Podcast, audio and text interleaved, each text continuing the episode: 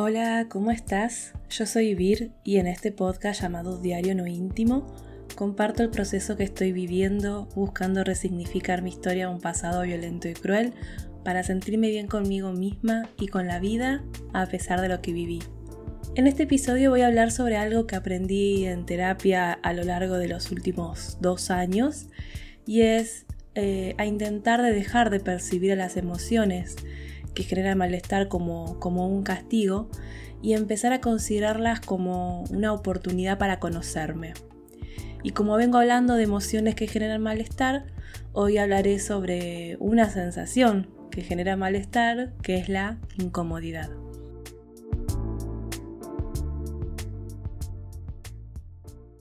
Buenas, buenas, ¿cómo estás? Yo no te voy a mentir, yo estoy cansada. Muy cansada. Creo que necesito al menos dos semanas de descanso total. Eh, a veces así en mi fantasía parece esto de desconectarme absolutamente de todo, pero después me pongo a pensar que cuando vuelva eh, voy a seguir teniendo los mismos problemas para solucionar, de los cuales algunos puedo solucionar y otros no. Eh, es verdad que esto de Pumba, que conté en el episodio anterior, eh, todavía estamos haciéndole estudios para dar con un diagnóstico y bueno, eh, en base a eso un posible tratamiento o pronóstico, y, tanta incertidumbre y, sobre un tema de salud de mi compañera de cuatro patas de hace 13 años, eh, me está generando mucha ansiedad, angustia, estrés, eh, sumado a mis temas de salud, a los de mi pareja. Eh, mis gatos están bien, toco madera, pero visitaron la veterinaria para las vacunas y control anual hace, hace pocos días y los dos están bien de peso, de ánimo, eh, los ven muy saludables. En fin, que en verdad Quisiera vacaciones de los problemas, pero después pienso, ¿por qué? ¿Para qué? ¿De qué me serviría dos semanas sin problemas si a la tercera voy a tener problemas de nuevo? Eh, a veces es eso, es eso de pensar de descanso de los, de los problemas para recobrar energía para después tener más fuerza para enfrentarlos. Sí, puede ser una buena, una buena estrategia. Eh, pero bueno, Ahí es cuando yo hago esos planteos, tanto en terapia como después en mi diario personal, y, es que salen respuestas eh, e ideas que me dejan pensando, que me enseñan a, por ejemplo, no ir tras una zanahoria imposible como la de vivir sin problemas, sino a buscar herramientas, eh, formas de gestionar los problemas para no pasarla tan mal. Y una herramienta para mí es la escritura, la catarsis que estoy haciendo en las páginas matutinas de estas últimas semanas.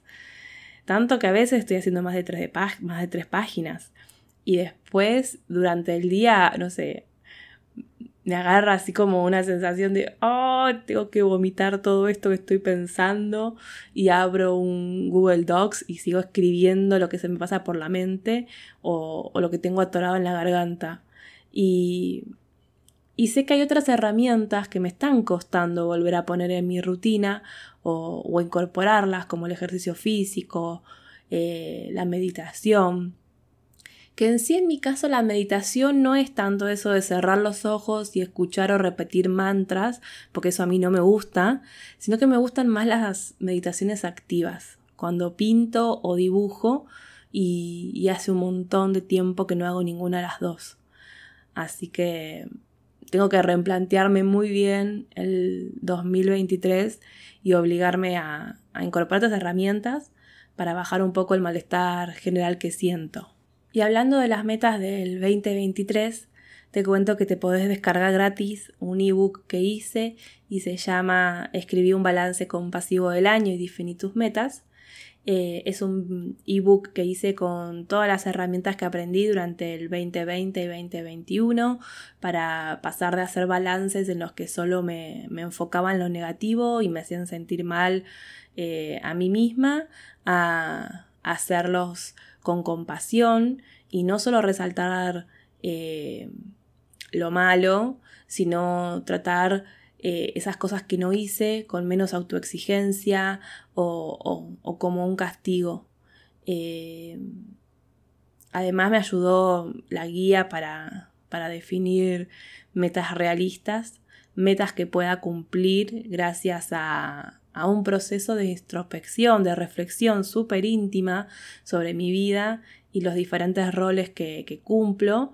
Y, bueno, todo eso que, fui aprendiendo lo, puse en ese ebook, en ese ebook que te puedes descargar gratis. Voy a dejar el link eh, en el post sobre este episodio. Y en este episodio elegí hablar sobre una sensación que genera malestar y es la incomodidad la incomodidad es una sensación de malestar, desagrado o desconcierto que podemos experimentar cuando estamos frente a una situación desafiante o incómoda eh, puede ser causada por varios factores como el miedo, la ansiedad, la incertidumbre, eh, la desconfianza y dependiendo de tus experiencias pasadas, de tus miedos y preocupaciones, puedes sentirte más o menos incómoda en, en diferentes situaciones específicas. Es decir, no todas las personas nos sentimos igual aunque estemos viviendo una misma experiencia.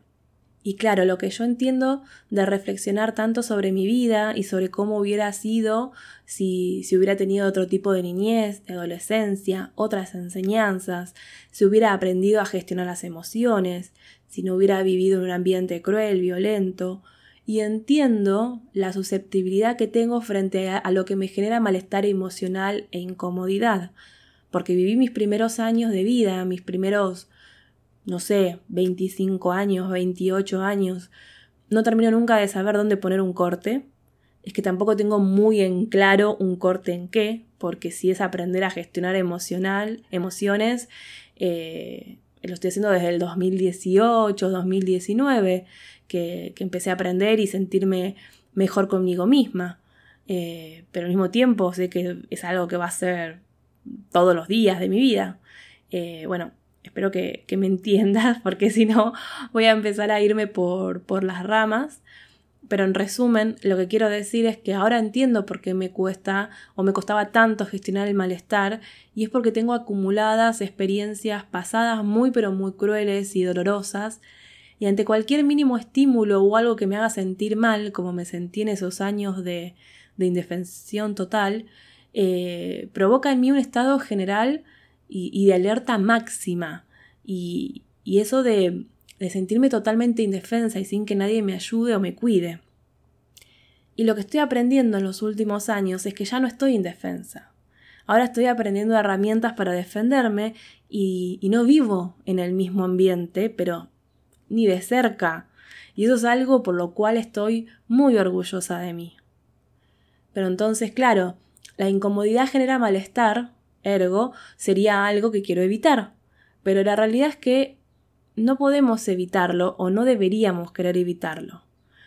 No puedes evitar que algo, que una situación externa te genera, te incomodidad, como tampoco puedes hacerlo con, con el resto de las emociones. Es decir, esto aplica para la culpa, el enojo, la envidia, etcétera, etcétera, etcétera. Y cuando vos luchás contra ese malestar emocional, cuando luchás contra y no te permitís sentir esas emociones, y, en, vez de verlas como 100% malestar y negativo, buscás la forma de verlas como una oportunidad, te estás perdiendo justamente la oportunidad de conocerte y estar mejor con vos misma, con vos mismo. Porque aunque la incomodidad puede ser desagradable, también puede ser una oportunidad valiosa para crecer y aprender. Al enfrentar y superar la incomodidad, podemos desarrollar resiliencia y mejorar nuestras habilidades de adaptación y podemos aprender más sobre nosotras mismas y cómo respondemos a situaciones desafiantes. Además, la incomodidad puede ser una señal de que estamos saliendo de nuestra zona de confort y avanzando hacia eh, el crecimiento personal. Y capaz te estás preguntando, ¿por qué la incomodidad nos ayuda a nuestro crecimiento personal? Eh, y la respuesta es porque nos obliga a salir de nuestra zona de confort y a enfrentar situaciones desafiantes, y esto nos permite aprender y desarrollarnos de manera más efectiva porque nos obliga a adaptarnos y a encontrar nuevas soluciones a problemas, a no quedarnos con lo que ya, con, lo que está sucediendo y ya está, no puedo hacer nada, sino a adquirir esa, esa confianza en una misma de, no, yo soy fuerte y puedo con esto. Eh, por ejemplo, eh, si estás acostumbrada a hacer siempre las mismas cosas y te sentís cómoda en tu, rutina diaria, eh, puede ser difícil salir de tu zona de confort. Pero si te obligas a hacer algo diferente o a enfrentar un desafío nuevo, eh, puedes aprender habilidades y, y, fortalecer tu carácter a medida que te enfrentas a la incomodidad. Ojo, yo sé que esto no es fácil y no en todas las situaciones eh, una puede tomárselo de esta manera. Voy a contar brevemente. Bueno, ya sabes que lo de brevemente puede ser minutos, pero quiero contar algo sobre, sobre mi historia. En la época de mi vida en que la angustia y la ansiedad se fueron haciendo cada vez más y más fuertes y, tuve las crisis que hicieron que ponga un stop, un alto en mi vida, hoy, más de 10 años después, puedo reconocer que una de las alarmas fue dejar de asumir desafíos, porque a mí me gustaban los desafíos. Mostrarme a mí misma que podía hacer cosas por mí misma, como por ejemplo mudarme sola con 20 años, y después de mis trabajos, siempre fui una persona que, buscó mejorar y aspirar a mejores puestos, porque me sentía bien resolviendo problemas.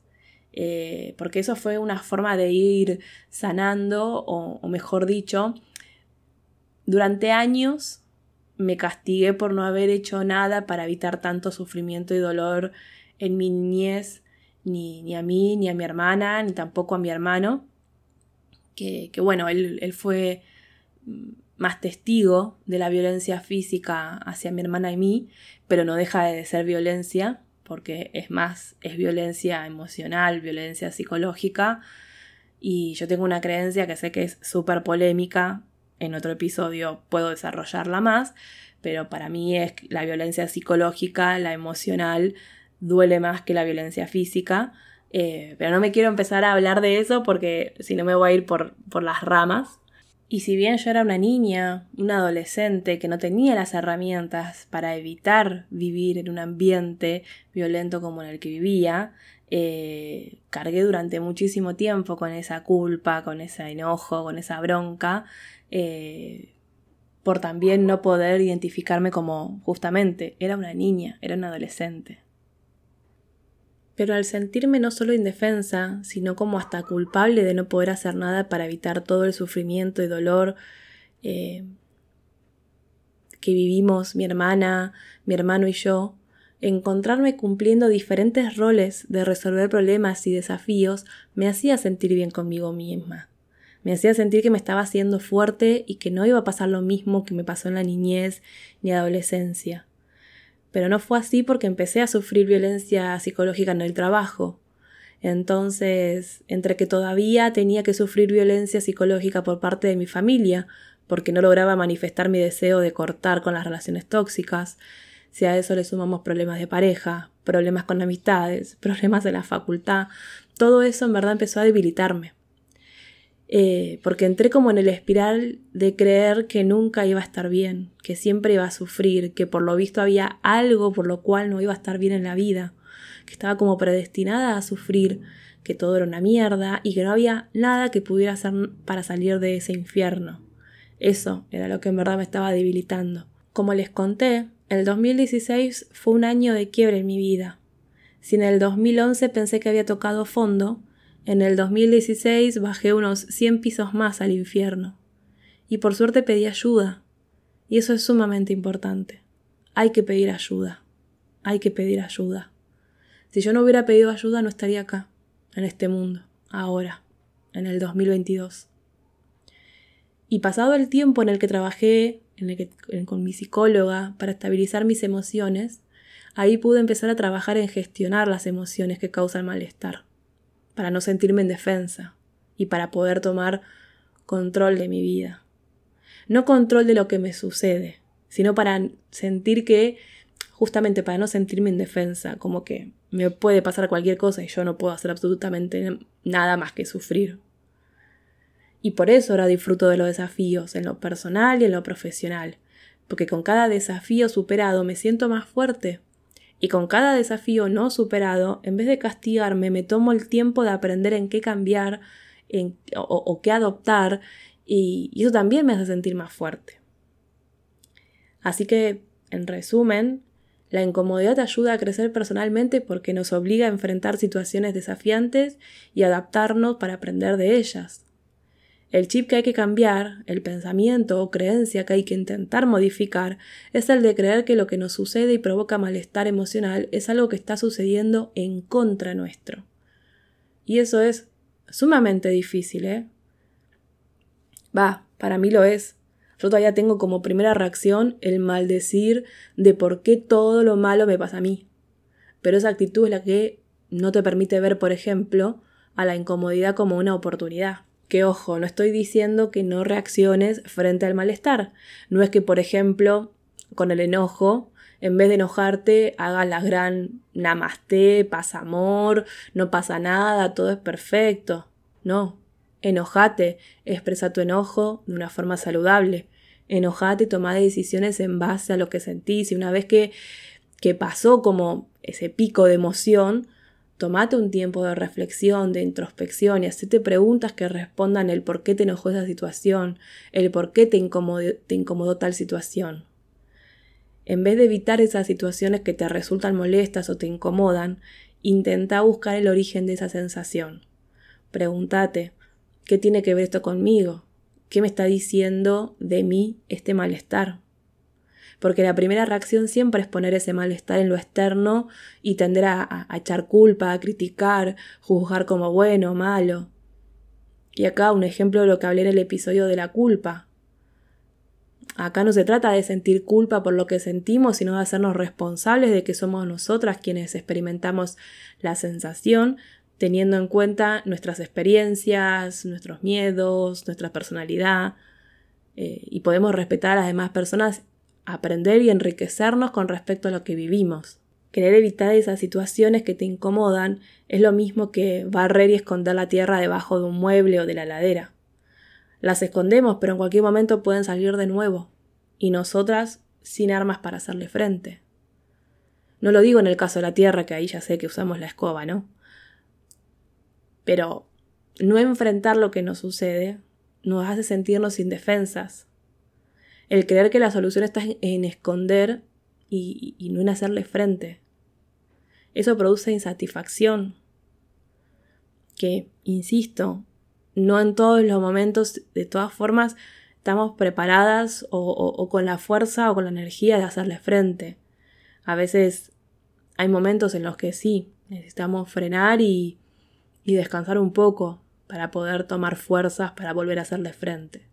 Pero hay una gran diferencia entre querer esconder y no hacerle frente a lo que te pasa a no, ahora no puedo, me, siento muy mal, no, no, estoy pudiendo gestionar las emociones y ahora no puedo, ahora necesito llorar, enojarme, putear, no sé, bañarme, dormir, comer algo rico.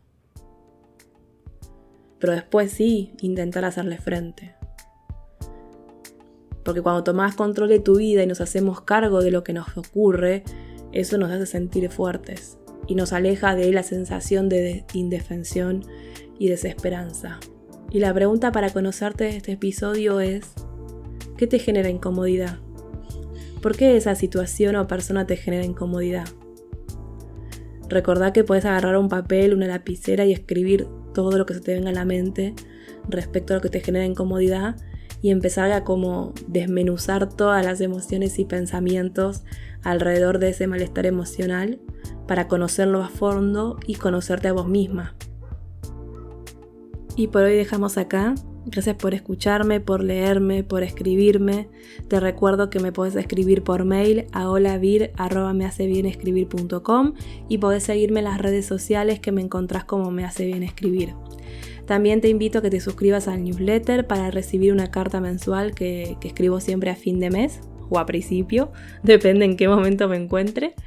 Eh, gracias, muchas gracias. Nos vemos en el próximo episodio. Chau, chau.